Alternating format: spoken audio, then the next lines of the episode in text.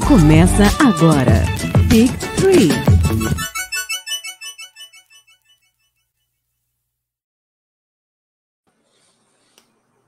Saudações aos nossos queridos ouvintes, sejam muito bem-vindos a mais uma live aqui do Big Tree, com uma dinâmica diferente para falar de trade deadline e convidados ilustres, que eu já vou apresentar, me dei apenas um minuto.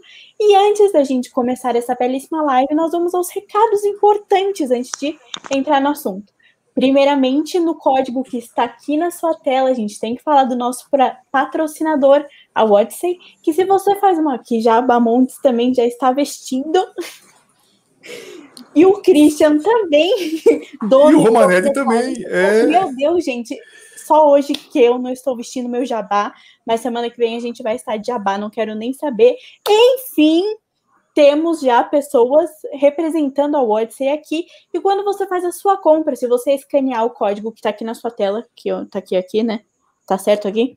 Aqui do, dos ladinhos você garante 10% de desconto no seu carrinho. É isso, Christian? Falei certo dessa vez? Exatamente. E vale lembrar que cada vez que você compra com o cupom do Big Tree, além de ganhar os 10%, você ajuda a gente. Vem 10% também pro Big Tree. Então compre, ajude, use o nosso cupom e seja feliz. E financie o nosso trabalho. Mas vamos aos nossos convidados. Estamos com o ilustre Christian Ibamondes, do Big Tree, e o Romanelli, do Jumper Brasil e do Basquete FM. Boa noite, pessoal. Vou dar uns minutinhos para as apresentações iniciais. Romanelli, pode começar. Obrigado, Isabela. Christian Barmondes, prazer aí estar com vocês. E Vamos lá, né? Falar um pouquinho de trocas, rumores.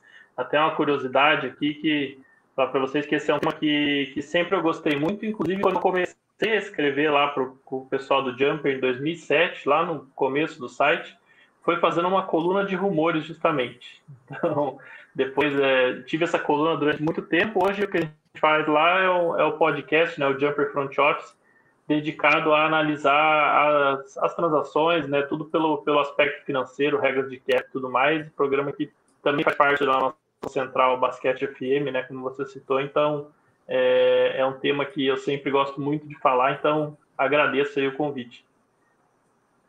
E é isso aí, Christian. Está animado? Teremos San Antonio Spurs aqui nesta noite. Está animado para trade? Nossa! eu estou muito animado, de fato, por um motivo importante, né? A gente acabou de liberar o meu querido Lamarcus Aldridge, né? Que está aqui, ó, atrás de mim, aqui, eu até trouxe a camisa dele em homenagem. Mas Lamarcus Aldridge, muito obrigado, foi bom até aqui, mas já estava na hora. Bamondes, o Lakers também está aí pode trazer Andrew Drummond, a gente vai falar dele, mas tá animado. Acho que vai ter o Lakers vai se reforçar, vai conseguir se reforçar nessa trade deadline ou não vai ter pro Leicão dessa vez? Eu, olha, sinceramente, eu espero que não, porque eu olho pro André Drummond, eu, eu não olho, eu não vejo ele no Lakers. Mas é aquela história, às vezes eu erro, eu errei ano passado, na temporada passada, fomos campeões. Tomara que sim, se ele vier, tomara que eu esteja errado e que seja uma grande é, traga muitos minutos e pontos para a gente. Muito que bem. A nossa dinâmica vai ser um pouquinho diferente dessa vez. A gente vai fazer um, um jogo, um, um, reality show de, de trades aqui. Esperamos que não saia briga com ninguém. É só suposições. Mas, antes de eu explicar. Não, calma. Eu estou perdida no personagem aqui.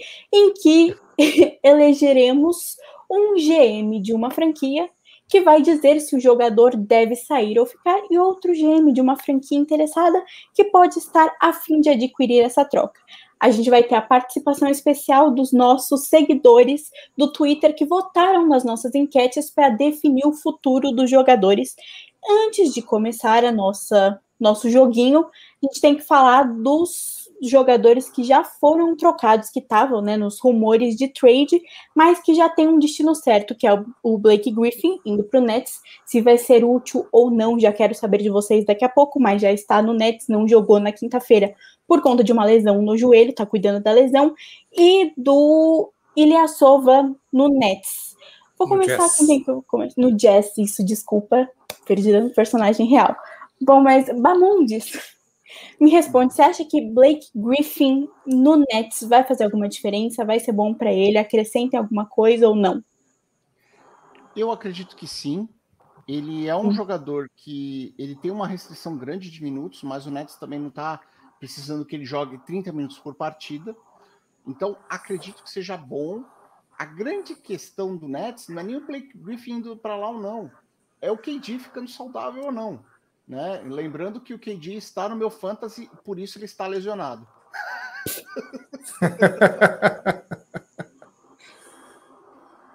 desculpa, desculpe, gente. Foi mal. Mas e aí?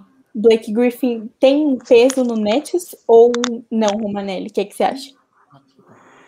Olha, eu acho que a gente tem que separar um pouco as coisas, né? Eu vi muita gente, né, levando para o lado de ah, o Nets contratou mais um All-Star, panela e não sei o que, essa coisa toda. Quem está com essa expectativa, realmente eu acho que vai se decepcionar bastante. É, mas olhando a realidade da contratação, Nets é um time que trocou vários jogadores né, para receber um só de volta. Eles estão efetivamente com um elenco curto. Até logo depois da troca, eles chegaram a ficar com 12 jogadores, sendo que o elenco mínimo que a NBA exige é 13. Eles tiveram que contratar lá gente pressa, fizeram vários contratos de 10 dias. Eles estão procurando gente que vai conseguir integrar essa rotação. Então, se o Blake for um cara que vai substituir os minutos do Red Perry, ele vindo do banco, alguma coisa assim, eu não vejo por que ele não vai ajudar. Né? Pode ser que ele não vá ser um cara muito eficiente nos arremessos, tal, mas é um cara inteligente, é um cara que vai fazer a jogada certa. E que se foi para o Nets nas atuais condições do time, ele, tá, ele sabe que ele vai ser coadjuvante, ele está disposto a jogar em torno dos outros três, né? Ele é um cara já veterano, ele sabe como é que funciona essas coisas na liga, então eu imagino que vai ajudar sim. Não porque é All-Star Blake Griffin e o time agora ficou imbatível, mas porque ele vai substituir o Red Perry na rotação, provavelmente. Vai tirar alguns minutos do Jeff Green, que vinha jogando mais minutos do que o Nets gostaria. Então, nesse sentido, acho que ele vai ajudar sim na rotação como coadjuvante. E Christian Ilyasova no Jazz. Que diferença faz? Faz diferença? Vai dar uma reforçada a mais no Jazz, né? Que vem com uma campanha aí já muito boa nessa metade de temporada. E aí, soma ou não? Soma ou eu soma? acho eu acho que soma, porque o Ilyasova até até brinquei no nosso grupo do Telegram, falei, olha, ele joga, ele joga no meu 2K aqui, eu colocaria ele. Porque ele é um cara que tem um bom chute de três, ele é um cara que tem uma defesa uh, não uh, não excelente, mas é um cara que vai compor muito bem junto com o time e eu acho que ele se encaixa exatamente na rotação. É um cara que pode vir pode vir, não, certamente ele virá do banco nesse Jazz. E o Jazz ele sofre um pouquinho, apesar de estar lá em cima, mas quando a rotação começa a ir mais profundo, né? Quando puxa, uhum. quando começa a precisar do terceiro, do quarto jogador do banco, o Jazz cai um pouco de rendimento. E eu acho que o Ilyasova vem exatamente para é, cumprir essa etapa, para ajudar exatamente nessa, nessa parte. E aí, para mim, o Ilyasova, ele ele vem de alguns anos onde no Sixers eu achei que ele jogou muito bem, então é, ele era, ele é praticamente o sexto homem no Sixers, às vezes jogando até de titular, e eu acho que no Jazz ele tem chance de recuperar um pouquinho desse protagonismo. Muito que bem. Outro, outro jogador que tá nesse vai, não vai, ninguém sabe para onde vai, é o DeMarcus Cousins. Eu nunca sei se falar Cousins, Cousins, o DeMarcus, que já jogou para o Lakers, foi dispensado e agora está aí jogado as traças novamente. Queria saber com quem que vocês acham que o pivô pode assinar. Quem quer responder o DeMarcus Cousins? Cousins? Pode o Romanelli. Vai, vai, o Christian que abriu a boca. Pode, Christian. Vamos lá. Vamos lá, pessoal. Eu acho que o Cousins, eu acho que ele não vai assinar com ninguém, viu? Hum. Eu acho que é, ele já desde que ele assinou com o Lakers, né, quando ele assinou com o Warriors, a gente pensa, puxa, é porque era um, era um cara que tinha muito valor de mercado, que tinha bastante força, e na verdade não tinha. E ele, pela questão física dele, ele é um cara que se lesiona muito, e ele é um cara que gera muito problema dentro da quadra, inclusive. Né? Ele é meio uhum. esquentadinho. Imagine ele jogando ao lado de alguém da família Morris. Eu acho que não vai dar muito certo. Então, é, esse esse Cousins que a gente aquele Cousins lá do Sacramento Kings, esse Cousins não existe mais há umas duas ou três temporadas. É, complementando sobre Cousins, eu concordo com o Christian, uma coisa que eu adiciono também É, na verdade, dois fatores que eu acho que prejudicam o Cousins no mercado. Primeiro, que ele supostamente teria pedido a dispensa do Rockets, porque ele está insatisfeito de estar tá jogando atrás do Christian Wood, perdendo espaço, sendo que o Wood vinha fazendo uma temporada 200 vezes melhor que a dele. Eu acho que isso as franquias já ficam com o pé atrás, né, de falar, nós vamos trazer esse cara aqui, que a gente quer que seja uma peça e um coadjuvante, ele vai querer espaço vai exigir minutos. Né? E o segundo ponto é que, de repente, está cheio de pivô disponível no mercado. Né? É, tem aí o Marcos Aldridge, que a gente já vai que falar um pouco mais sobre ele, né? se vai ser trocado, se vai ser dispensado. É, o Blake Griffin acabou de assinar, mas tem a situação do Andrew Drummond, tem o Javel Magui, que lá na frente pode ficar disponível. Eu acho que vai aparecer muito pivô no mercado e o Cousins realmente vai acabar ficando para trás. É, eu tenho uma impressão hoje, tá? Posso estar completamente errado, mas vai acontecer com o Cousins um processo mais ou menos parecido que aconteceu com o Dwight Howard, que ele ficou quase fora da liga até que alguém teve que dar uma chance para ele. Ele reinventou o jogo dele inteiro, aí a cabeça dele entendeu o papel que ele precisava fazer e ele conseguiu ser efetivo. Mas a diferença é que o Dwight também não vinha das lesões que o Cousins vem, né? Então, vamos ver. Eu acho que ele vai ter que que repensar um pouco a carreira dele, se reinventar um pouco como jogador, procurar um lugar onde ele possa se provar. Essa fase de assinar com contender e tentar ganhar título e tentar participar, eu acho que, que já não vai colar muito mais para ele, não. Complicada a situação do Cousins, hein? Bom, mas vamos para a nossa dinâmica de brincadeira de GM, como é bom, como é bom. Começando com Nicola, Nicola, Nicola Vucevic, atualmente pivô do Magic, mas que é um nome muito cotado entre as trades, né? O, o Celtic está atrás do Vucevic, o próprio Magic talvez não abra mão dele, mas está aí entre vários burburinhos. E aí foi pro All-Star Game, tem, tá tendo uma temporada fantástica, embora o Magic não esteja nos melhores momentos. E os nossos seguidores do Twitter disseram que ele vai ser trocado, embora o Magic esteja muito atrás, não querendo abrir mão, né, acho que do melhor jogador que o Magic tem no momento. Alguém se habilita, acho que não tem nenhum torcedor do Magic aqui, né? Alguém quer ser o gêmeo do Magic? Não. Não, eu, eu sempre agradeço ao Magic por ser o time da J-League do Lakers para pivôs. Né? Então, ele tem. mas, assim, é, pensando num histórico assim, eu sempre. A minha memória afetiva sempre lembra do Magic conseguindo pegar bons jogadores e depois trocando por trocas não tão boas. Então, minha, minha percepção do Vucevic é que se ele for trocado, a tendência do Magic é fazer uma troca ruim. Então, uhum. assim, o Vucevic mesmo falou que está feliz em Orlando, né? Declarou isso para a imprensa aparentemente, pelo que a gente vê do jogo dele, ele realmente está feliz lá, tá, assim, tá, tá, tá ok. Efetivamente, todo mundo quer ser campeão. Agora é quem, quem, quais, é, vou falar assim, quais times teriam o que o, o Orlando precisa nesse momento? Pensando, eu, eu vejo muito assim. A, o play-in, o torneio de play-in que mudou, ele mudou um pouco a questão de você tancar. Por quê? porque ele acrescentou mais dois times no play-in. O play-in foi muito bom na temporada passada, tanto que eles expandiram para 10 times. E ele meio que deixou lá o 11 e 12 interessados. Ainda tem, ainda tem jogos que podem ser jogados. Então, ele mudou um pouco a dinâmica do, do, do tanque, pelo menos até esse momento da liga. O que eu vejo do Magic é, poxa, ele não tem aspiração nem do play-in nesse momento mas ao mesmo tempo não vejo no mercado, é, a não ser que seja por pique, tá? Uhum. Faz um pacote com algumas piques, aí, aí cairia para o OKC, que também não tá lá essas coisas. Então, das duas uma, os times que estão, que são contenders, não tem, é, não tem cap, não tem uh, trocas que seriam boas para o Orlando nesse momento. Então não vejo, não, não vejo a mudança acontecendo, não porque o, o Nicola vai travar ou o Orlando queira, mas por falta de material. O que, que eles vão botar em Orlando?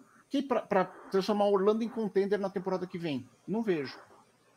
Uhum. É, eu posso o se eu puder fazer não, um... não gostou. Pode falar. Se eu puder fazer, um, eu não sei se, se, a dinâmica da brincadeira permite, mas só fazer, eu queria fazer um comentário sobre o Vucevic também. É, é, eu acho interessante que ele é um jogador que essa semana mesmo ele deu algumas declarações, né, falando que ele acha legal o que o Damian Lillard está fazendo em Porto, né, de criar uma identificação com uma franquia e ficar lá, tá pouco tem a chance de realmente competir. Então, às vezes, você fazer parte né, da história de uma franquia mais interessante, ser o líder em pontos, em rebotes, não sei o quê.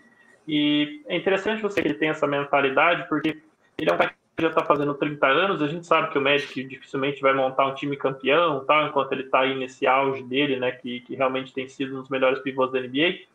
Mas por ele ter essa mentalidade, por ser um cara que vem de uma escola europeia, né, e ser um jogador que até hoje mostrou isso na NBA, ele também mostra que vai ser aquele cara que, sei lá, se amanhã chegar um jovem aí, o Magic pegar uma escolha alta no draft, chegar um jovem, ele vai ser aquele cara que vai fazer a transição para um papel menor, vai ajudar esse cara a crescer, vai dar espaço, que não é o que sempre a gente vê, né, com, com esse perfil de jogador. Muitas vezes você acaba tendo que trocar o seu, o seu jogador bom mais velho para poder dar espaço para o mais novo. Eu acho que o Vucevic é um cara que tem o perfil é, de, no futuro, ser um bom veterano que vai ajudar os jovens do time, né? Então eu acho que o Magic é capaz de trocar talvez o Air Gordon para espaço para o Jonathan Isaac ou o Evan Fournier, que eles não têm tanto interesse em renovar, mas o Vucevic vai acabar ficando.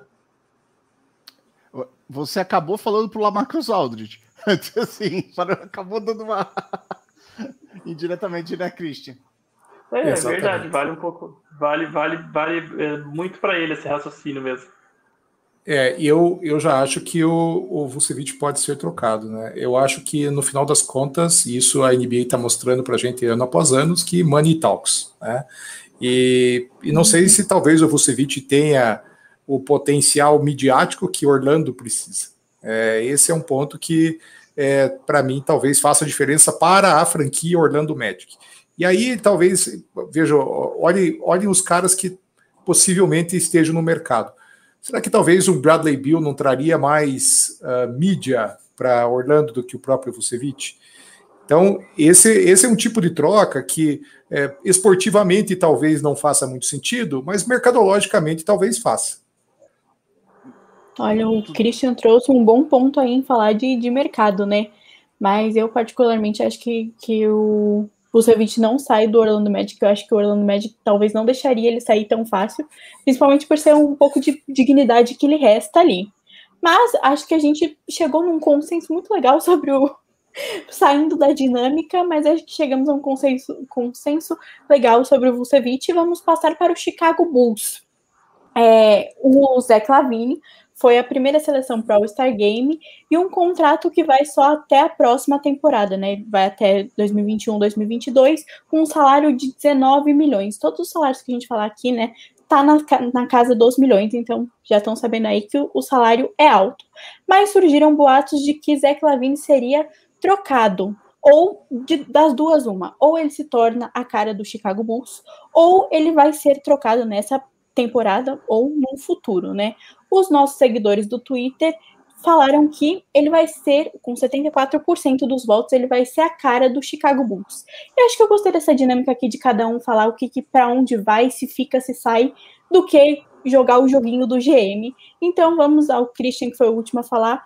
Zach Lavine, ele fica ou ele vai? Eu acho que ele deveria ir. Agora, se ele vai, é outros 500, sabe? Eu não, eu não acho o Chicago organizado o suficiente para montar um time competitivo aí nos próximos três anos, dadas as trocas que eles fizeram no passado, as coisas que eles abriram mão. É, eu acho que é um time que está crescendo, mas está amadurecendo muito. Puxa, tem o Kobe White indo muito bem. Puxa, é, é, um, é um time que tem uma certa. Uh, uh, uma certa sorte, às vezes os caras draftam gente boa lá e, puxa, eu acho que não, a, a química não tem dado certo. O Zach Lavine é o cara de Chicago. Ele é o cara que está puxando o time, que está correndo. Mas, puxa, eu imagino a decepção dele é, ano após ano, é, tá lá no fundo da tabela e não conseguir um, sequer chegar perto do playoff, não é nem o playoff. Eu acho que ele está chegando numa situação parecida com a do Devin Booker. Vocês devem lembrar do Devin Booker no ano passado, que ele colocou: olha, ou a gente monta um time decente, ou eu vou embora, né? E a gente tem outros nomes na lista aqui que tem uma situação parecida. Bom, vai, vamos. Não, é que eu ia comentar do Devin Booker, porque o Devin Booker, uma das situações é que ele queria se juntar com o Carl Anthony Towns e com o D'Angelo Russell, que eles ainda sempre quiseram isso. O Carl Anthony Towns conseguiu a troca do D'Angelo Russell e o time tá aquela. Né, tristeza sem fim que a gente vai falar daqui a pouco. É. É, eles jogaram só, jogaram só cinco jogos juntos, né? Eles ainda deram um baita azar lá em Minnesota, que desde a troca, na trade deadline do ano passado, o Towns e o DeAngelo Russell só conseguiram jogar cinco partidas juntos. É, parece que, que nada dá certo realmente. Minnesota é, é, é uma franquia que, além de sempre fazer coisas ruins, tomar decisões ruins, ainda parece que dá um azar assim fenomenal, né? É, uhum. Mas sobre o Zach Lavine, eu concordo com o Christian que talvez ele deveria ser trocado, mas se ele não, se ele vai ou não, já não sei.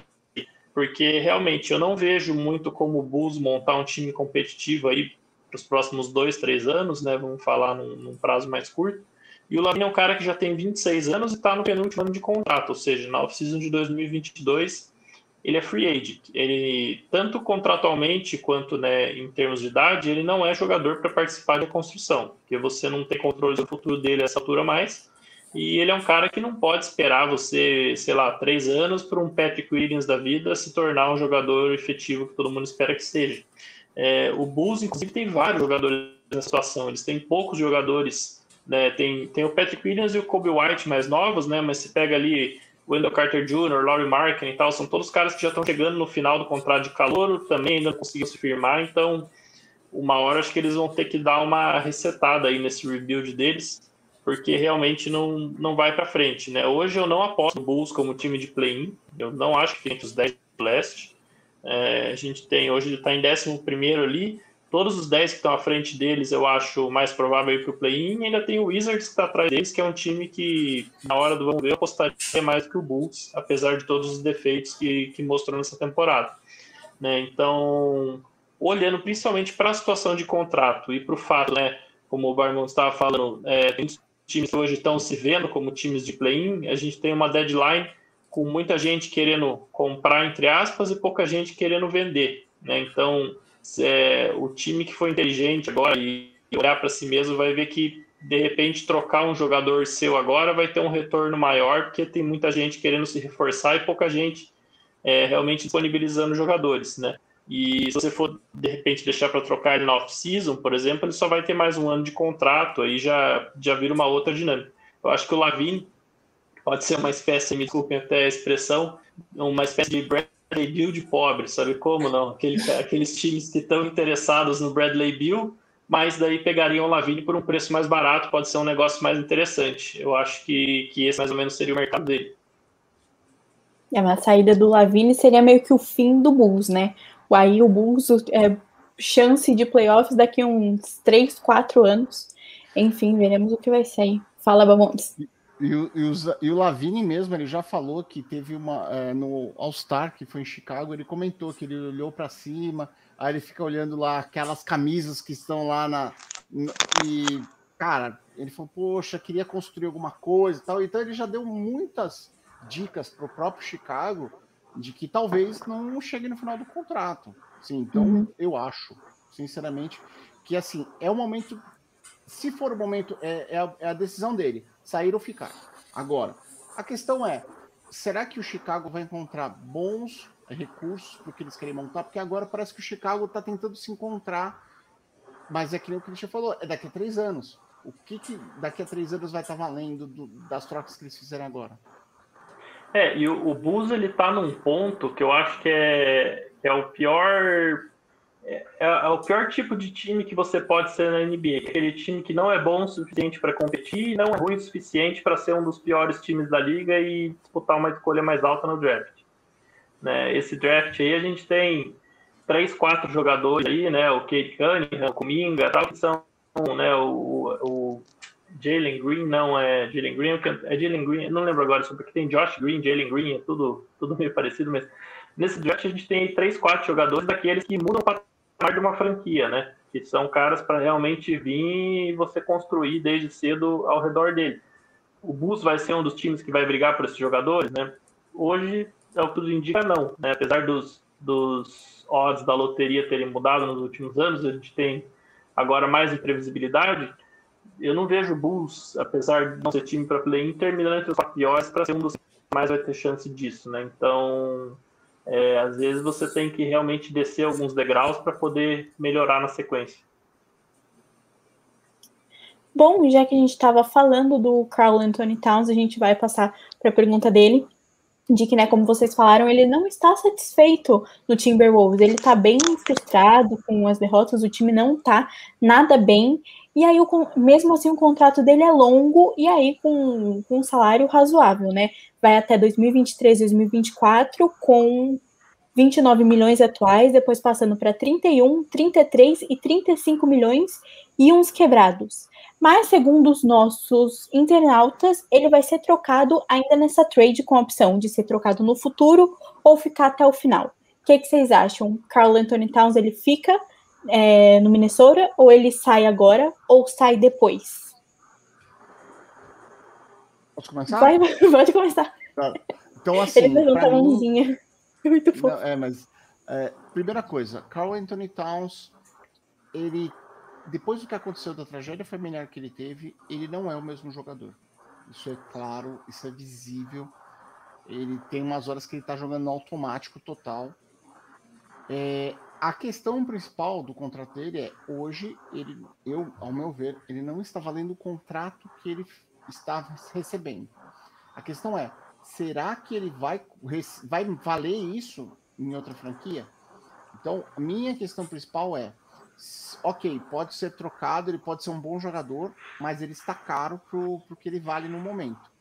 Tem uma franquia que pode ser contender e dá uma, dá uma faz umas coisas, por exemplo, Miami Heat, no, que tem uma costume de fazer umas trocas malucas para conseguir é, obter cap seria um caso, mas ele não necessita neste momento, ele precisa de alguém para apoiar o Bandebaio, mas não precisa ficar Anthony Towns. Então, é, é, eu não vejo nesse momento também qual franquia encaixa o Carl Towns. Ele precisa ser trocado? Eu acredito que sim. Qual franquia tem os assets necessários, né, as propriedades necessárias? E aí cai uma vez. Para mim, eu olho isso aí e falo, putz, ok, sim, porque quem tem pique pra caramba, e o OKC continua pedindo pique, continua trocando jogador por pique. Daqui a pouco, sei lá, vai ter um, um, um draft só das 12 primeiras posições de OKC e, e o resto não tem nada. Mas eu não vejo um, um local que o Carl Anthony Towns possa ajudar nesse momento. Vamos falar assim, pelo contrário, ele iria pro Lakers? Não. Iria pro, pro Clippers? Não. Iria para algum contender do Oeste mesmo, até essa posição? Não. O, o Golden State Warriors está precisando dele? Também não. Então você vê assim, aí você vai para o leste, você começa a fazer as contas, talvez um Boston Celtics, mas o Celtics já está buscando outras pessoas, então acho difícil. Eu tenho uma, uma opinião aí que o Towns poderia pintar um time como o Knicks, cara. Eu acho que seria seria é um time que seria capaz de seduzi-lo, sabe? É, é um time que tem cap, que tem espaço, que é, talvez não tenha asset suficiente para colocar uma troca aí, mas, cara, aí vai fazer uma, meio como o Houston Rockets é, fez aí na, na, na, troca do Harden com, com o Brooklyn Nets, né, cara? Começa a trocar pique daqui três anos do Knicks aí, mas eu já acho que uh, o Knicks poderia, pela questão midiática, inclusive. Acho que o, não, lógico que não vai dar uma chance de título para o Towns, mas volta a falar de business, né, gente? Talvez como negócio para ele seja muito bom. E vale lembrar, né, que os contratos de quem está no Knicks geralmente valem muito mais do que o salário. Então, uh, os contratos de mídia e a própria exposição que o que New York dá para o jogador seria uma das vantagens para ele ir para lá. Acho que a Alice vira-lata, nossa nossa amiga aqui, ficaria muito feliz com o Towns no Knicks, hein? Dura que ele teria que dividir minutos ali com, é, com, com Austin Rivers, com toda essa galera. Imagine que felicidade para o Towns, né? Mas eu acho que mercadologicamente faz sentido. Não, e, é, e essa é uma sempre... diferença, né? Desculpa, pode falar, Romanelli. Desculpa. Não, você vai falar que o que eu sempre fico de olho no, no Knicks com o Towns é que o Leon Rose, que assumiu lá como diretor né, de operações de basquete do Knicks, é, era o agente do Towns enquanto ele era agente lá na CAA Sports, né, que é uma das maiores agências que, que a NBA tem hoje. Mas eu acho muito difícil o jogador que tem contrato até 2024 do nível dele ser trocado, né? Até porque o preço que o Wolves pediria seria algo é, de outro mundo, então a não ser que ele peça uma troca, e eu não acho que ele vai pedir tão cedo, porque né, é, ele e o, o Dilow, afinal de contas, jogaram cinco jogos juntos, né? É, eu acho que eles querem pelo menos, sei lá, tentar uma temporada com os dois suaves, alguma coisa assim. Então, eu acho que troca dele a gente poderia imaginar da off-season de 2022 para frente, algo assim. Uhum. E o Wolves tem um, fator aí, né, que, que pode definir o futuro próximo daqui, próximo a longo prazo também, que é a escolha no draft desse ano. Né? Para pegar o de low, eles mandaram junto com o Andrew Wiggins a escolha deles né, em 2021. O draft seria com uma proteção top 4, top 4. Então, se a escolha ficar dentro do top 4, ela fica com o Wolves. Se ela ficar fora do top 4, ela vai para o Warriors. Então, é, nesse draft aí, tem justamente três, quatro caras no topo que podem mudar a história de uma franquia se eles conseguissem manter essa escolha, né, de repente você tinha uma base com o Towns e o Dilow um pouquinho mais velhos, né, com 25 anos, o Edwards com 19 e um Calouro aí entrando com 19 também. É, você poderia tentar um pouco com eles quatro e não dando certo, você troca o, o Low e o, e o Cash, né, que tem, são caras outro estágio da carreira, e reconstrói ao redor do Anthony Edwards desse outro calor. Agora, se eles perderem a escolha, aí fica realmente complicado. É um time que tem poucas condições de se reforçar na off-season, né? não tem cap, as exceções são limitadas, e não é um time que consegue atrair free agents, também não tem grandes ativos de troca. Então, seria mais ou menos esse time para o que vem de novo, e aí eu acho que a gente pode começar a pensar em troca. Acho que essa a escolha no draft vai realmente definir o futuro do Wolves para os próximos anos. Lembrando que o Wolves estava em conversações de ser vendido. Isso também afetou toda, toda a parte de, de mercado deles, porque eles não podiam simplesmente fazer um. um é, naquele momento, eles não podiam simplesmente tancar, né? Eles estavam em um processo de venda, estava é, tava tendo discussões com alguns. É, e algumas reconciliações até aconteceriam, né? Algumas reconciliações, caso a venda se concretizasse. Isso, para mim, afetou eu lembro dessa troca, logo quando o, G, esse GM assumiu no Knicks, eu lembro dessas trocas, dessa, desse rumor de trocas, mas ele foi esfriando tanto com a questão da, uh, da possível venda do, do Minnesota, quanto que o Knicks foi se, se, virando, né? E tá, e tá indo bem. Mas eu concordo que pro Anthony Towns ir para um mercado grande como Nova York seria sensacional se fosse possível. Christian, tem mais alguma coisa a acrescentar? Não, só se o, o, o Kevin Garnett comprar o, o, o Wolves como ele está prometendo, talvez a coisa mude, né? Mas até lá eu não, não acredito muito no Wolves, não. É, até fazer, fazer um comentário aqui que o Glenn Taylor, que é o atual dono do Wolves, é um dos piores donos da NBA e por causa de briga pessoal dele com o Kevin Garnett, ele não aposentou a camisa do KD em Minnesota. Então, a camisa do KD só vai ser aposentada lá em Minnesota a hora que o time for vendido. Então, esse é um dos motivos pelo qual eu tô mais torcendo para que essa venda saia logo, né? Porque um cara fazer o que ele fez em Minnesota e não ter a camisa aposentada é realmente um, um desrespeito enorme. Né? Por birra ainda.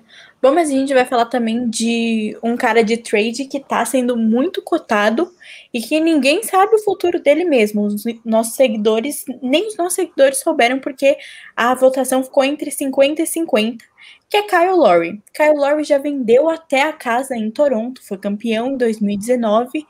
O contrato se encerra nessa próxima temporada e ninguém sabe para onde ele vai. Se ele volta para casa na Filadélfia, se ele pode para o Clippers, se ele fica em Toronto. E aí eu queria saber de vocês, se ele vai testar free agents em 2022 ou se ele vai ser trocado na trade deadline. Pode começar, Romanelli. Oi, desculpa, deu, deu uma cortada aqui. Oh, desculpa falando do, do Kyle Lowry, se ele vai testar ah, sim, a free agency em 2022, que o contrato acaba, ou se ele vai ser trocado até essa trade deadline para onde ele vai. Eu acho que ele não vai ser trocado. Tá? O Lowry é um cara que no começo da temporada, principalmente, a gente teve ali, né, o Raptors é, indo realmente muito mal e daí tinha alguma especulação, né? O Sixers teria interesse, porque o Lowry, inclusive, da Filadélfia. Na última vez que ele foi free agent, teve um, um, interesse bem forte do, do Sixers nele, né? Mas o Raptors hoje está se recuperando e eu acho assim, é, vamos pesar bem as duas coisas, né? Por um lado, a gente sabe que o Raptors é um time que vai para os playoffs, vai ser um adversário duro para todo mundo que for enfrentar ele, mas não é um time que vai brigar por final do leste, não é um time que vai brigar para chegar numa final da NBA. Então, olhando por esse lado, você pensaria, tá, então tem alguma lógica trocar o Lowry e acelerar aí né, esse rebuild. Mas, por outro lado, é, por mais que o Lowry seja um jogador espetacular, eu não acho que nenhum time vai dar e algo muito bom para o Raptors por um armador de 35 anos em contrato aspirante. Principalmente depois que saiu uma notícia aí que o Lowry estaria buscando uma extensão de dois anos e 60 milhões. Né? Você não está muito afim de pagar 30 milhões para um jogador quando ele tem 37 anos, a não ser que ele seja o LeBron James. Então, eu acho que isso pode também assustar alguns times que estavam tocando ele, pensando que de repente poderiam assinar ele aí, sei lá, por 15 milhões, por mais um, dois anos, alguma coisa assim, né? E então, olhando isso tudo, eu acho que o Larry acaba não sendo trocado. É, para o Raptors, com certeza, melhor fazer uma última playoff run ali com ele, manter a cultura, né, passar o bastão ali para o Fred Van Vliet, para o Siakam, de uma maneira mais é, cerimonial, entre aspas, do que você trocar ele para conseguir, sei lá, uma escolha de primeiro round de um time que, que de um time bom, que não vai ser uma grande escolha, ou um jovem mais ou menos ali, realmente ativo de valores não vão conseguir nenhum, né? Então, eu, por tudo isso, hoje, para mim, seria uma surpresa se o Larry acabasse trocado. Uhum. É isso, todo mundo concorda? Larry melhor ficado que aí?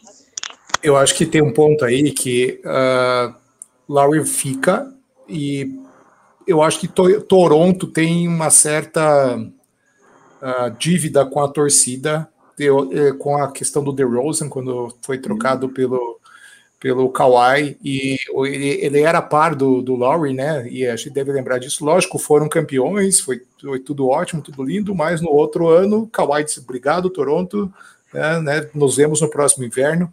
E aí isso acabou trazendo. Uh, quase, não, quase que uma obrigação moral de, de manter esse, essa galera que estava nessa base, né?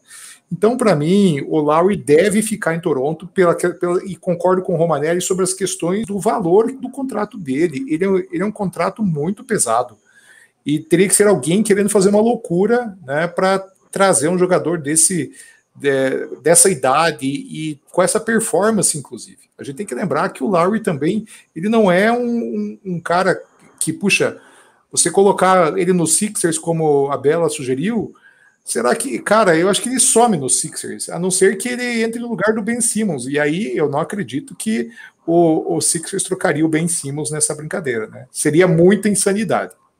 Uhum. É, o Lowry, inclusive, vale lembrar, ele não tá fazendo uma bela temporada, né?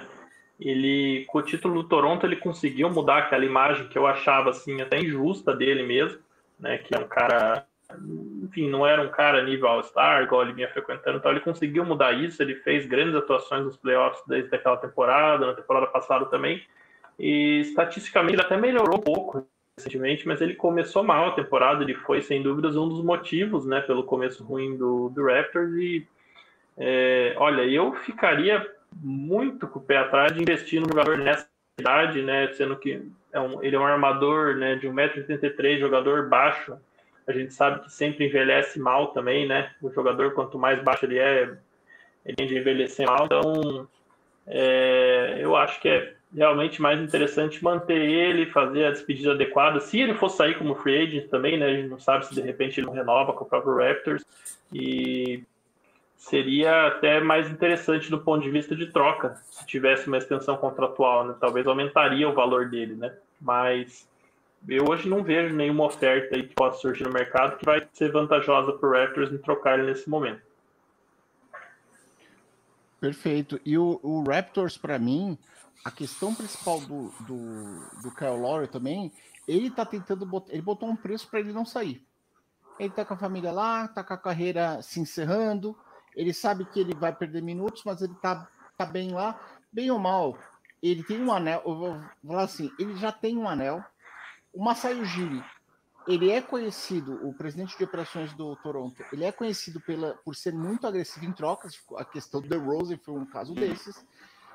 Mas nesse momento, quem tem pelo preço dele, né? E é o que o Christian falou, não faz sentido. Eu acho que aí pode ser que o, o, o Kyle Lowry, no final das contas, top uma renovação mais, bar, mais barata em Toronto para permanecer, no sentido que ele falou. Ele quer nem que ele tenha que depois saia para ser bom para o time e depois volta para um contrato de um dia para encerrar a carreira dele em Toronto.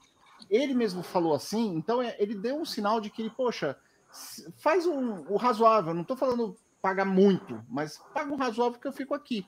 Acho que é um ganha-ganha para o time, principalmente na questão financeira, que é o que o Christian falou. Porque ele vende, ele é o jogador, ele é o franchise player hoje do Toronto. Né? Ele é o cara que, que, que a franquia se reconhece.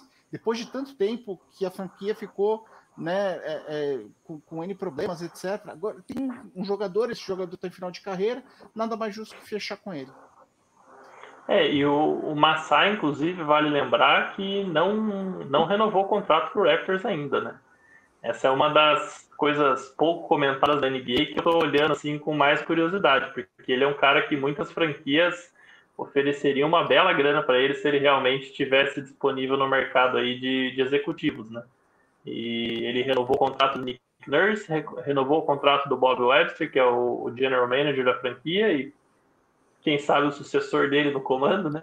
E o contrato dele ele ainda não renovou, ele está mais de ano renovando, é, negociando com, com a direção lá do Toronto e não, ainda não renovou. Então, essa é outra coisa para a gente ficar de olho no Raptor. Né?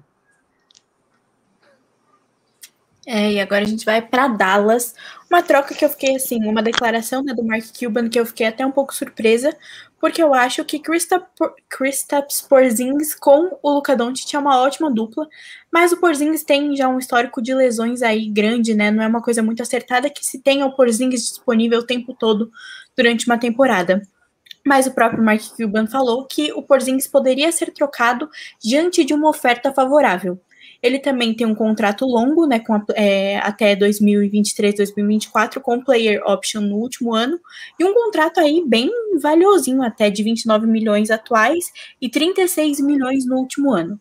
Queria saber do Christian se ele ainda vai ser trocado nessa trade deadline, se ele fica em Dallas ou se ele vai ser trocado no futuro. Acredito que nessa trade deadline ele não será trocado. Tá? É, eu acho que o, o, Dallas ainda vai fazer mais uma aposta com ele, apesar dessa inconstância, né? Isso, só que isso é histórico do Porzingis. Ele nunca tem uma temporada completa, sempre tem muita lesão, mas quem contrata o, o Porzingis contrata sabendo disso. E acho que o Dallas entrou nessa. É, e vai tentar aí, principalmente é, porque o Dallas está aí nessa, né, na décima, nona, oitava posição aí brigando pelo play-in o tempo todo, e eu esperava que eles estivessem muito lá na frente, e acredito que não estão por causa do Porzingis. Aí a gente sabe o quanto o Porzingis fez falta na bolha, na série ali da, da do, do, contra o Clippers, talvez pudesse ter um final diferente se, se o Porzingis estivesse em quadra, mas eu não, não acredito que é, o, tanto o Dallas vai fazer isso, quanto alguém vai oferecer alguma coisa para o Porzingis nesse momento. Porque o contrato é longo, tá? E, e, e, longo com uma grande incerteza. Então, é só se algum time, né, como o Chicago Bulls do Ananias, que chegou agora há pouco, aí fizer uma loucura e, e quiser trazer o Porzingis para uma, uma franquia. Aí vai ter que envolver um Laurie Markkinen, alguma coisa assim na troca, e começa a ficar um asset muito pesado para oferecer para o outro lado. é, a questão do, do, Pode falar, desculpa. Fala lá, vamos lá. Não, vai lá, vai lá. Você... Favor, não, ia falar que a questão do Porzingis é realmente bastante complicada e eu acho que eu não confiaria nele hoje, até além dele já ter mostrado que se lesiona muito, quando a gente pega o histórico de jogadores desse tamanho, é, é, muita lesão, não adianta. Tem, tem um certo tamanho que o jogador passa e ele vai ter muita lesão. Todo jogador desse tamanho teve muita lesão na história da NBA. Né? Ele tenta evitar isso um pouco, sendo um cara que não joga dentro, né? se tornou um grande arremessador aí nesses anos dele de NBA.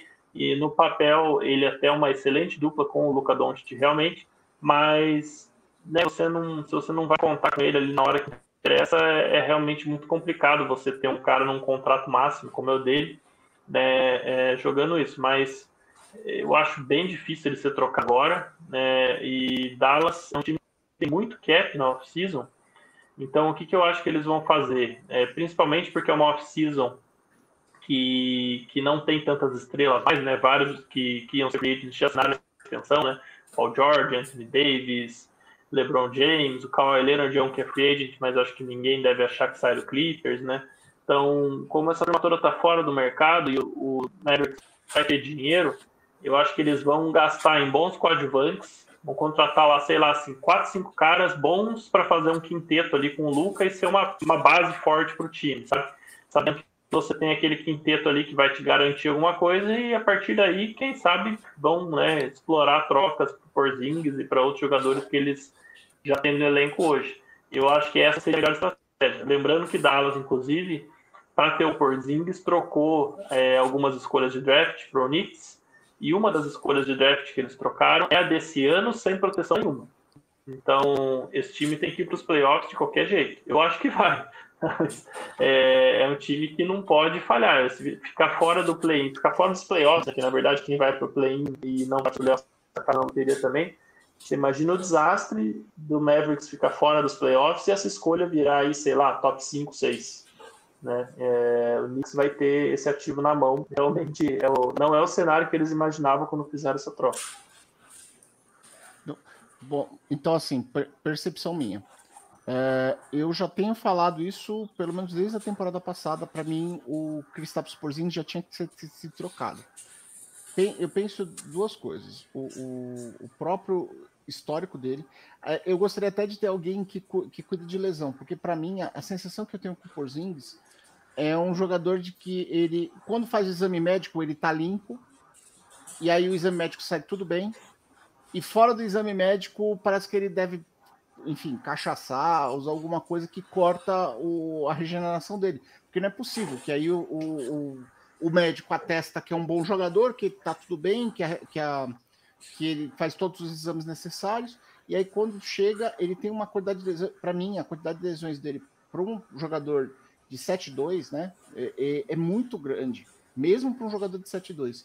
Então a minha sensação, olhando para ele, é: poxa, o que, que pode estar tá acontecendo? Ele pode estar tá abusando em outras coisas, né? E, e talvez isso está ferrando com a, com a recuperação dele também. Não, é, fora isso, tem todas as outras questões pessoais dele que já foi um grande problema. O Knicks nessa se livrou desse dele e isso também é ruim no, no, em termos de negócio, porque é um jogador que ele não gera. É, é, não vai ser um cara de venda de camisa, não vai ser um. Né, assim, não vai ser esse tipo de cara.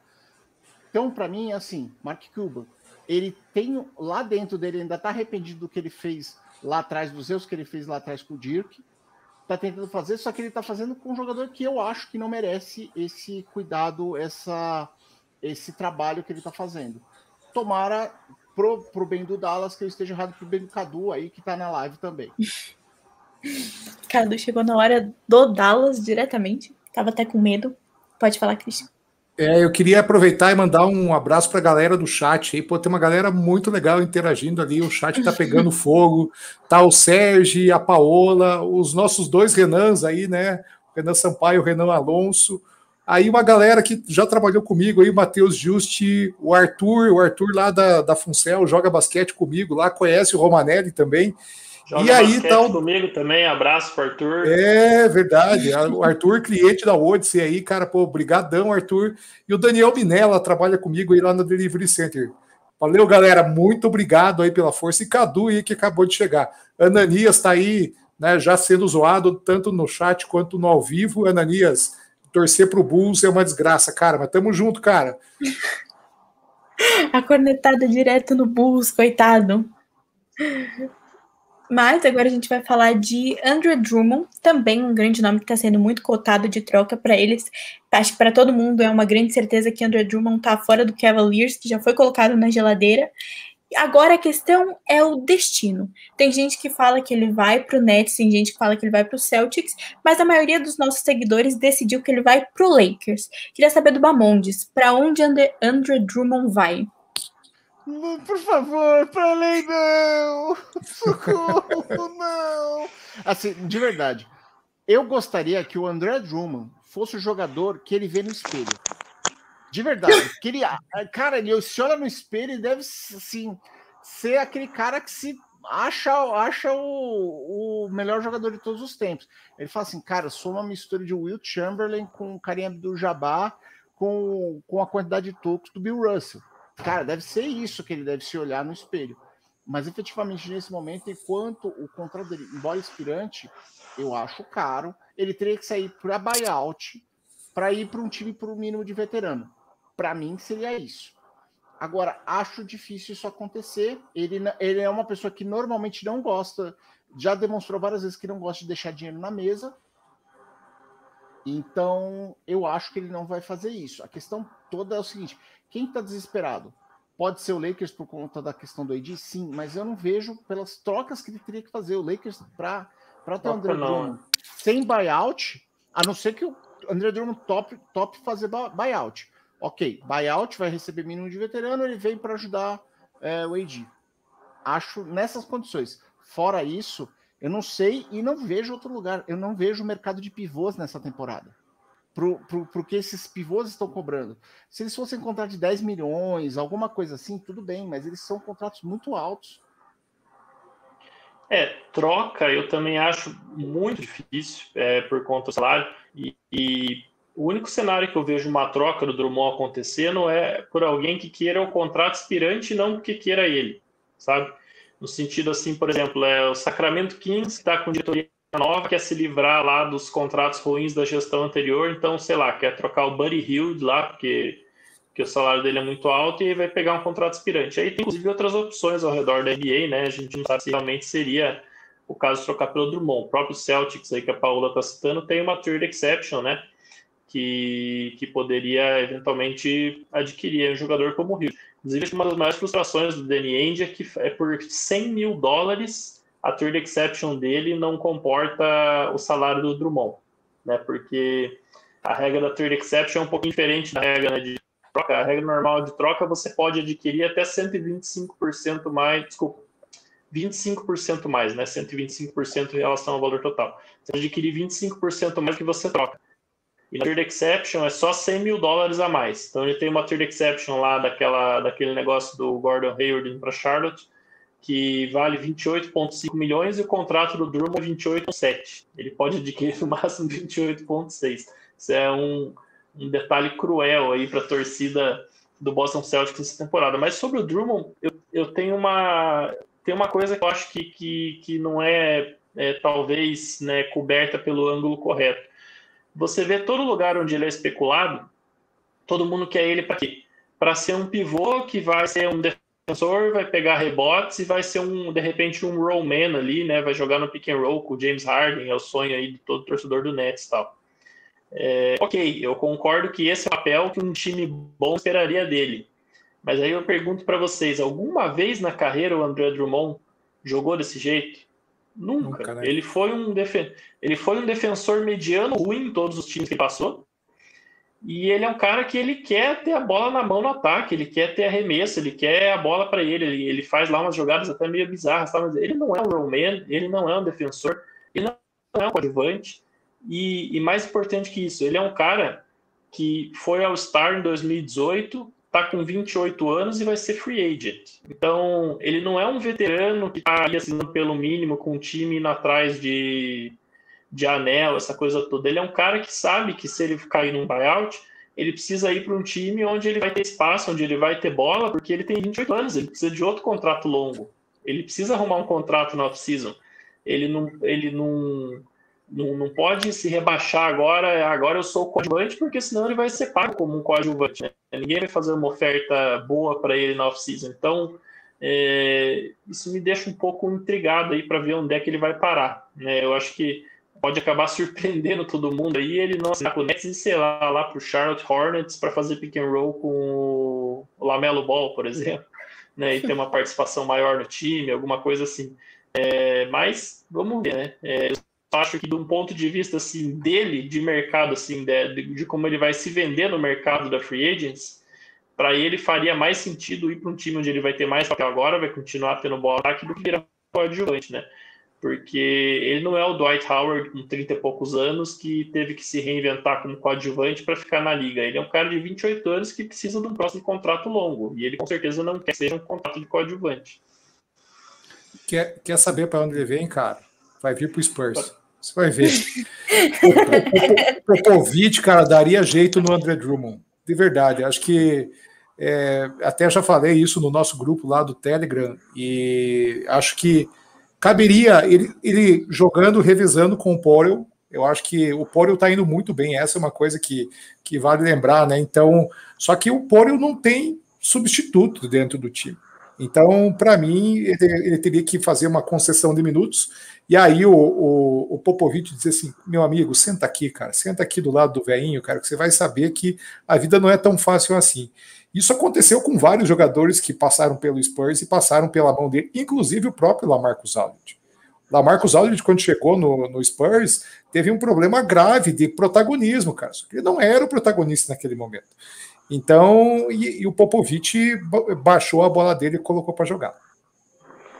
É, e é interessante também que o, o, Spurs né, tem muitos jogadores de perímetro, principalmente armadores hoje no seu build, né? Que é o Don Johnson, o DeJounte Murray, Derek White, o Lonnie Walker.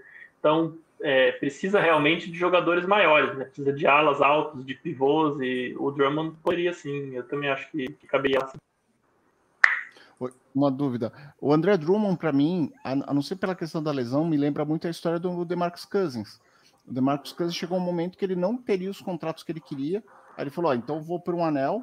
Foi, tentou ir para o Golden State Warriors para conseguir o anel, não conseguiu. Tentou novamente aí com o Lakers, né? E ele tá em algum momento da, da, da, da questão, o André Drummond tá nessa situação. Ele olha no espelho e ele vê, cara, eu sou um baita jogador né? E para e a NBA nesse momento, o melhor negócio seria comprar ele pelo que ele vale e vender pelo que ele acha que ele vale. Mas a questão principal é que, cara, quem vai pagar o que ele acha que ele vale? Tá difícil. Aí eu entendo, se ele for para um Spurs por 15, 19 milhões, putz, legal, o Spurs vai, vai, ficar, vai ficar muito bem. Se ele topar essa conversa, né? Tipo, olha, vem para cá, mas ano que vem você vai ficar para uns 19 e revezar com o Poito, ok, perfeito. Aí fica lindo, maravilhoso. E o Popovic já está é, com a saída do Aldridge, né? Ele tem esse espaço, né? São, se eu não me engano, o Aldridge são 24 milhões, né? Que saiu fora esse no Isso. contrato aspirante, né? Então, praticamente é, comporta o contrato do. Tem um, uma diferença aí, claro, mas comporta o contrato do Drummond. E aí seria bom para os dois. Mas, eu não sei. Você acha que o Popovich apostaria no, no Drummond nesse momento? Eu acho que apostaria, cara. É, é bem a característica dele, inclusive, fazer esse tipo de, de jogada, sabe? É, e colocar esses caras que às vezes estão desacreditados para jogar no time e fazer eles acontecer. Então, talvez ele pegaria um cara até com menos nome do que o Drummond e, e, e daria chance para ele. Olha só, então é, vamos continuar. Pode falar, Rom. Não, você falar que inclusive a troca bate, tá? O Lamarcus Aldridge pelo, pelo Drummond bate a troca, porque pela regra lá dos Exato. 25%, né, o salário do, do Lamarcus, o Spurs pode receber até 30 milhões de volta. Então seria questão de mandar algum outro incentivo ali pro Cavs, né? Uma escolhazinha mais ou menos, alguma coisa assim. E, e o Drummond, é, só completando o raciocínio, é, pô, ele tá olhando aí o mercado, por mais que ele seja um cara que eu tenho pesadas críticas ao jogo dele, né? Eu acho que quem acha que o Drummond vai ser a salvação de algum contender não assiste ele jogar realmente. Mas ele tá olhando pro mercado onde o Steven Adams assinou uma, uma extensão com o Pelicans de dois anos, 35 milhões, né? Ou seja, 17 milhões de salário, onde o Clint Capella ganha isso aí também. Então, ele não vai virar cara salário mínimo de 5 milhões, 10 milhões, né? É, 9 milhões é o que ganha o Tristan Thompson lá no Celtic, é o que ganha o Serge Ibaka, né? São pivôs que estão, queira ou não, num, num, patamar inferior ao dele, né? Então, é, quem está contando aí que o, que o Drummond vai ser cara que vai assinar com contender e que principalmente vai ficar para a próxima temporada, alguma coisa assim, eu acho que, que tá com uma expectativa errada. Nossos espectadores aqui, Renan Alonso, não quer o Drummond no Miami Heat, mas vamos continuar falando de San Antonio Spurs, para a alegria do Christian. Não, o Spurs está numa fase de reconstrução e os seus veteranos encerram seus contratos no final dessa temporada. O Aldridge já está fora, já falou que vai seguir né, caminhos diferentes, mas eles ainda têm um contrato do DeRozan. Queria saber de você, Christian, se o DeRozan vai ser renovado essa, nessa trade deadline, se eles vão trocá-lo ou se ele vai ser trocado no futuro. Lembrando que o DeRozan tem um salário de 27 milhões que se encerra agora. que, que eles vão fazer eu, com o DeRozan? Eu acredito que deveria renovar. Eu torço para que renove, na verdade. Acho que o DeRozan ele é um, um, um operário, é um cara que joga bastante para o time e se encaixa muito na nova forma que o Spurs está jogando. O, o Spurs está com uma, com uma, uma filosofia agora de um jogo bastante rápido e até bastante focado em bola de três, por incrível que pareça.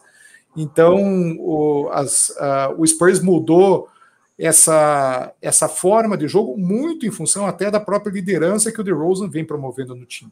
E eu acho que ele é um grande guia para essa galera que está chegando agora.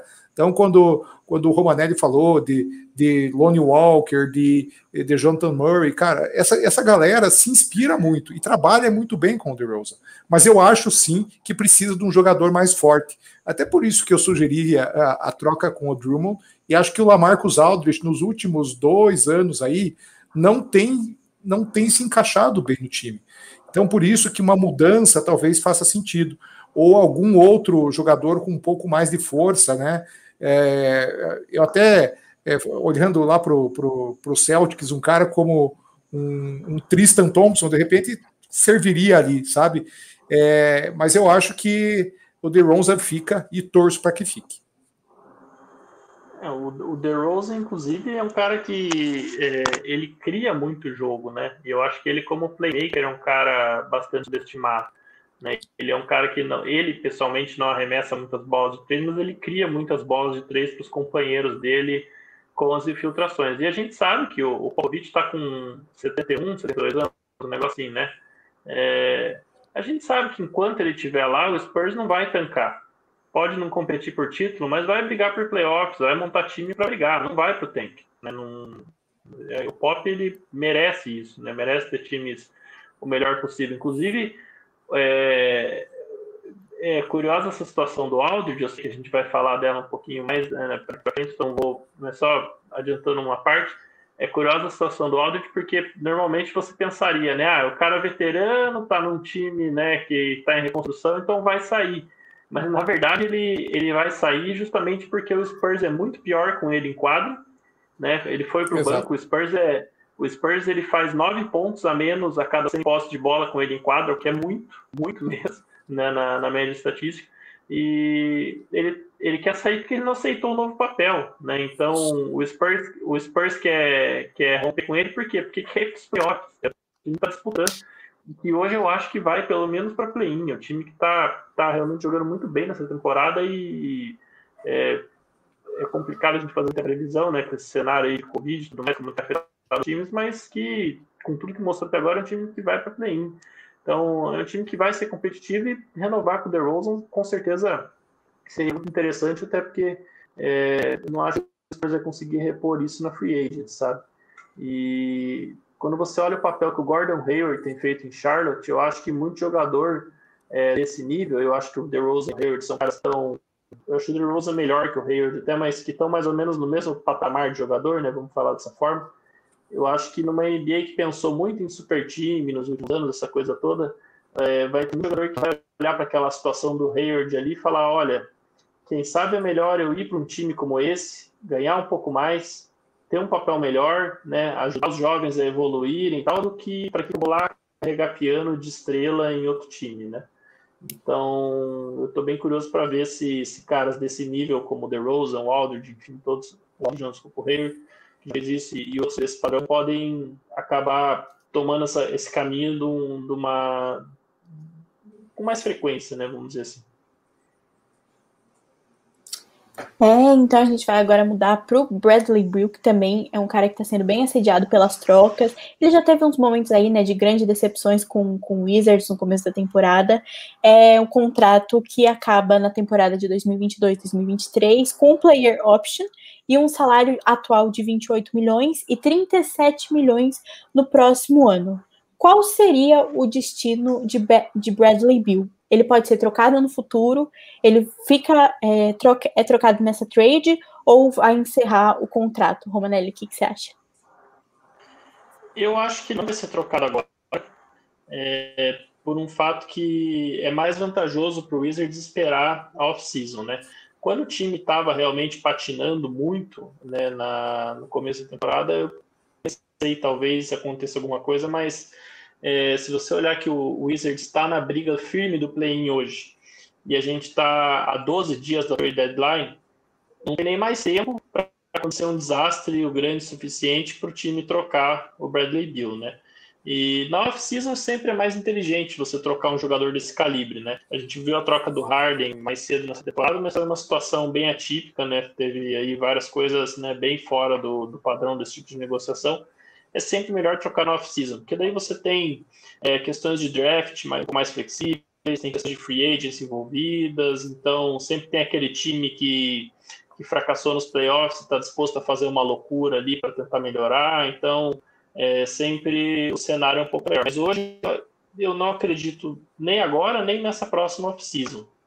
É, se tudo continuar muito mal, talvez na próxima deadline, mas eu acredito mais na, na, na próxima off-season ainda, 2022, né, onde ele teria mais um ano de contrato. É, a Paola está falando ali do Westbrook dela que está indo bem, né? É, vamos, vamos, vamos ver até quando, ou o que, que a gente chama de bem, né? É, eu, te, eu, eu, tenho a minha cota de hate do Westbrook de, toda, de todo episódio. Eu acho que, inclusive, o, o Westbrook às vezes até ofusca, tenta ofuscar um pouco o Bill, mas o, o Bill tá dominando, tá jogando muito, e para mim ele sim é a estrela do Wizards e não e não o Westbrook. O Westbrook tá, tá tentando encontrar o lugar dele ali, eu acho que tá no, tá no caminho, é, mas uh, eu, eu, eu, concordo com o Romanelli, eu apostaria um pouco mais, e eu acho que uh, eles precisam trocar outras peças, não o Bradley Bill. Eles precisam trazer um outro tipo de jogador, mais um, um, um ala de força ali, esse cara faria diferença. Então, para mim, deveria ficar no Wizards e torço para que fique. Acho que é, a identificação dele com, a, com o time e com a cidade é muito grande. É, inclusive, a primeira peça que eu trocaria nesse time é o técnico, que o trabalho que o Scott Brooks faz. É verdade. Amor de Deus, é, cara, é cada rotação inconsistente, ele não, ele não encontra equilíbrio. Ele tem ali caras que não são brilhantes, como o Isaac Bonga e o Troy Brown Jr., mas que não são os defensores do time. Tem hora que os caras jogam, tem hora que não jogam. O calor, o DNA, já tem hora que tá fechando o jogo, tem hora que do terceiro período de gente já não joga mais. É, olha, é difícil ali. Pelo menos está dando os minutos pro Raulzinho lá, é a única coisa de bom que ele tá fazendo. Não, mas, gente, Exato. o que eu achava. Esse... Rotação bizarra era do Timberwolves e agora que saiu do técnico, né? Mas essa do Wizards também eu, eu choro. Eu olho, eu olho não dá. É, o, o Raulzinho, inclusive, você falou Raulzinho, é, é legal que o, o, Wizards é quase um time da ONU, né? Porque tem o Raulzinho brasileiro, tem o, o Bertens lá da Letônia, tem o Bonga da Alemanha, tem o Wagner também da Os times que mais tem, se você olhar ali, tem umas 7, 8 nacionalidades do time. Tem o Abdia de Israel, o Hashimura japonês.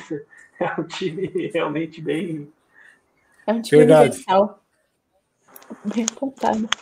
Bom, a gente está chegando ao final da nossa live. Para fechar, a gente traz o Miami Heat do Renan. Não sei se ele ainda está aí. Chegou o momento de falar do Miami Heat, que não teve um desempenho esperado, né? Como atual campeão do leste, ele teve aí um, umas derrapadas, já deu uma melhorada. Mas dois atletas não estão tendo o mesmo desempenho e os mesmos comentários positivos da temporada passada, que é o Duncan Robinson e o Tyler Hero. A grande questão é o que, que o Miami Heat deve fazer com os dois, que não tem contratos muito. Tem o Tyler Hill tem um contrato mais extenso, né? E o Duncan Robinson se encerra essa temporada, mas são contratos que não são tão pesados quanto outros atletas que a gente viu aqui. Então, o que, que o Heat deve fazer? Eu vou deixar o Christian responder: de apostar nos dois, trocar o Hero, trocar o Robinson ou trocar os dois. De jeito nenhum. Mantém os dois moleques lá. Deixa os garotos brincar, como diria o André Marques para eles aí, né? É, acho que vale muito a pena. Primeiro, olha, olha, olha o tamanho desses contratos. É, são contratos muito pequenos, e sim, eles valem muito mais do que isso. E eu volto a frisar o quanto o Miami sofreu com o cansaço. O Miami vem, vem no, foi até a final ali esgotado, com uma rotação talvez mais, muito mais curta do que o Lakers e esse ponto é importante que a gente uh, frise, né? Puxa, uh, eu acredito que nessa temporada o Miami está sofrendo muito com isso. A posição que o Miami está é em virtude de tudo isso. E, puxa, aí foi Covid também, um time que sofreu com Covid, um time que sofreu com lesão.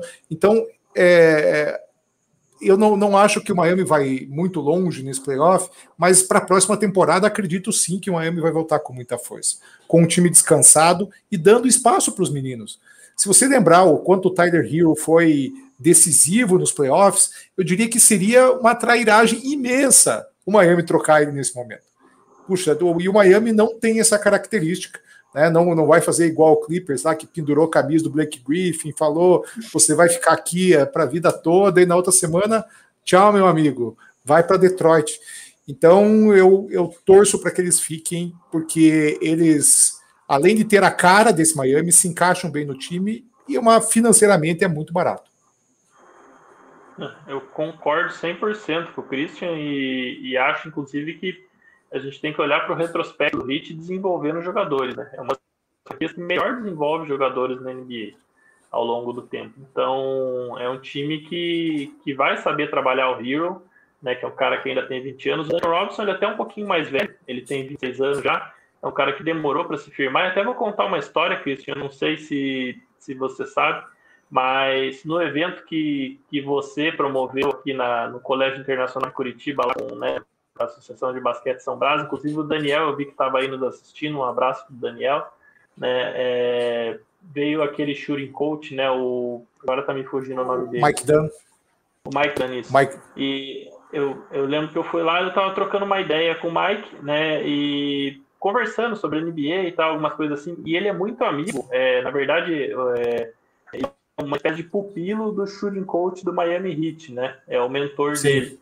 E, e, eu lembro que era o evento foi bem no começo da temporada 2019-20. Eu lembro que ele me falou: Ó, fica de olho no Duncan Robinson, que ele é o cara que vai estourar nessa temporada. Eu falei: Olha, é um cara bacana, né? Realmente o Heat vem trabalhando há algum tempo, mas é, e de repente o cara faz aquela temporada que fez ano passado, né? Com, com 50% uhum. de aproveitamento quase nos bolas de 3. Eu, eu passei a temporada inteira lembrando o que o Mike tinha me falado lá naquele evento que, que o Duncan Robinson ia estourar. E uma das coisas que eu acho muito bacana é que o Heat é um dos times que melhor é, trabalha dentro das regras salariais para criar vantagens para ele mesmo. E o Duncan Robinson é um caso assim é, onde eles deram uma aula de como você gerenciar né, os, os, os, seus ativos né, na, na folha de pagamentos. Por quê? No final da temporada 2018-19, ele era um two-way do Heat o que, que, eles fizeram? Eles assinaram com ele um contrato de três anos, ou seja, o finalzinho daquela temporada e mais as, as próximas duas, pelo mínimo, nos últimos dias da temporada 2018-19. Então, ele ficou ali o resto daquela temporada contratado e ainda tinha mais 19, 20 e 20, 21 pelo mínimo. Pelas regras, agora ele vira um free agent restrito e o Heat tem direito a cobrir qualquer oferta por ele. É, se você pega o caso do Alex Caruso no Lakers, que era exatamente a mesma situação, ele era um two-way na temporada 18-19, é, só que o Lakers, ao invés de fazer esse mesmo procedimento, deixou para negociar com ele na off-season. E assinou um contrato de dois anos com ele como free agent. E agora o Caruso chega no final desse contrato com free agent irrestrito, ou seja, o Lakers não tem direito de igualar qualquer oferta por ele, e sem ter os bird rights completos dele. Ele só tem early bird rights porque ele tem dois anos de contrato. Aquele ano como two não é contou. Então, ele não pode nem oferecer é, um contrato muito acima, porque quando você tem early bird rights, você pode só dar um aumento, é, se eu não me engano, 105% do salário do jogador, que no caso ele vai ser baixo, porque está ganhando quase um mínimo. E, ou então você pode oferecer lá um valor um pouco acima do salário médio da NBA, que no ano que vem vai ser em torno de 12 milhões que pode ser um salário que não é suficiente para você renovar com o Caruso, entendeu? Porque pode vir um Dallas Mavericks ali oferecer 15 milhões por ano, é 3 milhões a mais, é uma baita grana de diferença né, ao longo de 4, 5 anos. Então, é, o HIT realmente faz um trabalho espetacular de gerenciar a folha de pagamento e esse é um, é um exemplo cristalino. Assim, você vê lá em 2018, 2019, eles nos últimos dias da temporada regular já estavam pensando em como eles iam manter os direitos do cara no final da temporada 2021. Então, é, é um trabalho que quase nenhuma outra franquia faz e com certeza nenhuma faz com a consistência e já o tempo que o, que o Pat Riley faz lá comandando o Miami. Eu sempre elogio mais a gestão deles, porque é, é algo de outro mundo. Estavam falando aqui no nosso chat do Duncan Robinson no Bucks, que ele cairia, o Surge falando que o Duncan Robinson cairia como uma luva no Bucks. Pode ser, não sabemos, mas é isso aí. É, cair, cairia, mas eu acho que o Miami seria maluco de mandar logo pro, pro maior rival aí dentro da conferência, né? Então. Então, acho que ficamos por aqui. Alguém tem mais alguma pergunta, algo acrescentar, alguma, algum boato que queira disseminar aqui nesta live? É, eu acho que só queria lembrar que o Utah Jazz não vai ganhar nada, tá? Só para cumprir a minha cota aqui, o Utah Jazz vai continuar sendo a ponte preta do, da NBA, né? Um time que tem 50 anos e nenhum título. Então, é a única coisa que eu queria lembrar para o meu amigo Mogli, que está sempre acompanhando a gente. Eu acho que esse ano você vai estar tá errado, hein, Christian? Ouso dizer que você vai estar tá errado. Mas tudo bem, ninguém aposta como o Campeonato de Horse? Campeonato de Horse? É, é como o LeBron fala, ninguém escolhe o Utah Jazz no videogame, mas eu acho que o videogame vai assim, ó, dar uma disparada ali. Enfim, estão falando aqui para você jantar, Romanelli. Mas é isso.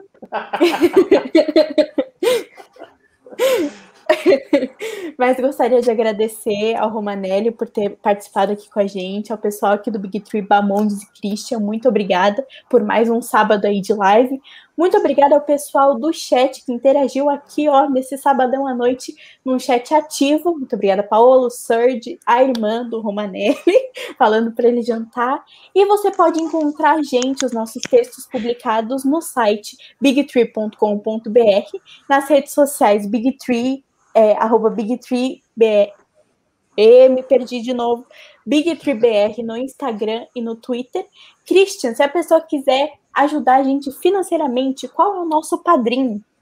É padrim.com.br barra BigTree. Aceitamos de um real ao contrato do Gobert né, por mês. A gente está aceitando, está tudo certo, está dentro da nossa faixa de recebimento. E aí, Romanelli, conta para gente, inclusive, aonde o pessoal pode te encontrar qual é o melhor jeito de, de, de te ouvir no, no, projeto do Basquete FM, no Jumper? Conta mais um pouquinho aí. Então, é, como vocês perceberam, eu falo demais, até por isso eu tenho um canal de podcast. Né? Então vocês podem é, ouvir lá no Basquete FM, nas redes sociais, arroba Basquete FM mesmo, né? É, FM de rádio, tá aí na tela até para quem estiver vendo na live. É, a gente está lá no Twitter, está no Instagram também. É, nos agregadores, nós estamos no Spotify, no Apple Podcasts, no Google Podcasts, é, Castbox você encontra também, né? E no próprio Anchor direto aí, não sei, às vezes tem alguém que escuta. É, a gente tem lá vários programas, né? Atualização NBA, que é um programa duas por semana focado em NBA, inclusive a gente lançou aí, aproveitou a semana parada de notícias e comentou aquela matéria do Kevin Arnovitz que estava perguntando se tinha bola de três na NBA hoje, está um debate bem legal sobre isso, mas tem também programa sobre o basquete brasileiro, tem programa sobre a WNBA, né, o boletim da W, que está bem legal, inclusive, para quem é, de repente não conhece muito a WNBA e quer conhecer, como era o meu caso, eu tenho aprendido muito com o trabalho que o pessoal tem lá, a Agatha e o Renan que tocam né, o boletim da W está realmente muito bacana. Inclusive, essa semana tem entrevista, nossa primeira entrevista lá no, no, no boletim WNBA, né? É, temos programas explicando as regras salariais da NBA. Então, enfim, tem tudo que vocês quiserem, né? Tem o programa o Jumper Front Office também, é, explorando as transações, as trocas. Com certeza a gente vai ter alguns programas especiais aí nessa third deadline. Então, é isso aí. Quem gosta de podcast é, de basquete lá tem tudo que vocês quiserem, é só acompanhar, inclusive com parceria com a Odyssey agora, né, Cristian? Exatamente. A Odyssey está lá no Basquete FM também agora, hein? Olha lá, ó, a camiseta da Epingaus aí, ó. Roger, o Roger, o Roger que acabou de entrar aqui também, ó, Roger, já comprou tua camisa de Epingaus, meu irmão? Tamo lá, hein? Tem, tá lá no canal da, tá lá no site da Odyssey, manda ver. Roger é um grande amigo, fã do Phoenix que vou fazer uma previsão aqui, chega na final do Oeste esse ano se Lakers e Clippers ficarem em segundo e terceiro, hein? Porque eles vão se cruzar antes e eu tô apostando no Suns para chegar na outra chave. Vai eliminar Boa. o Jazz. É isso aí. e você pode escutar esse podcast caso você quer escutar depois ou tenha perdido, nos principais agregadores, no Deezer, iTunes, Google Podcast e o Spotify, e assistir a gente no YouTube. E acho que é isso aí. Muito obrigada mais uma vez. E até semana que vem. Valeu, pessoal. Até mais. Valeu. Tchau, tchau. Valeu, tchau, tchau.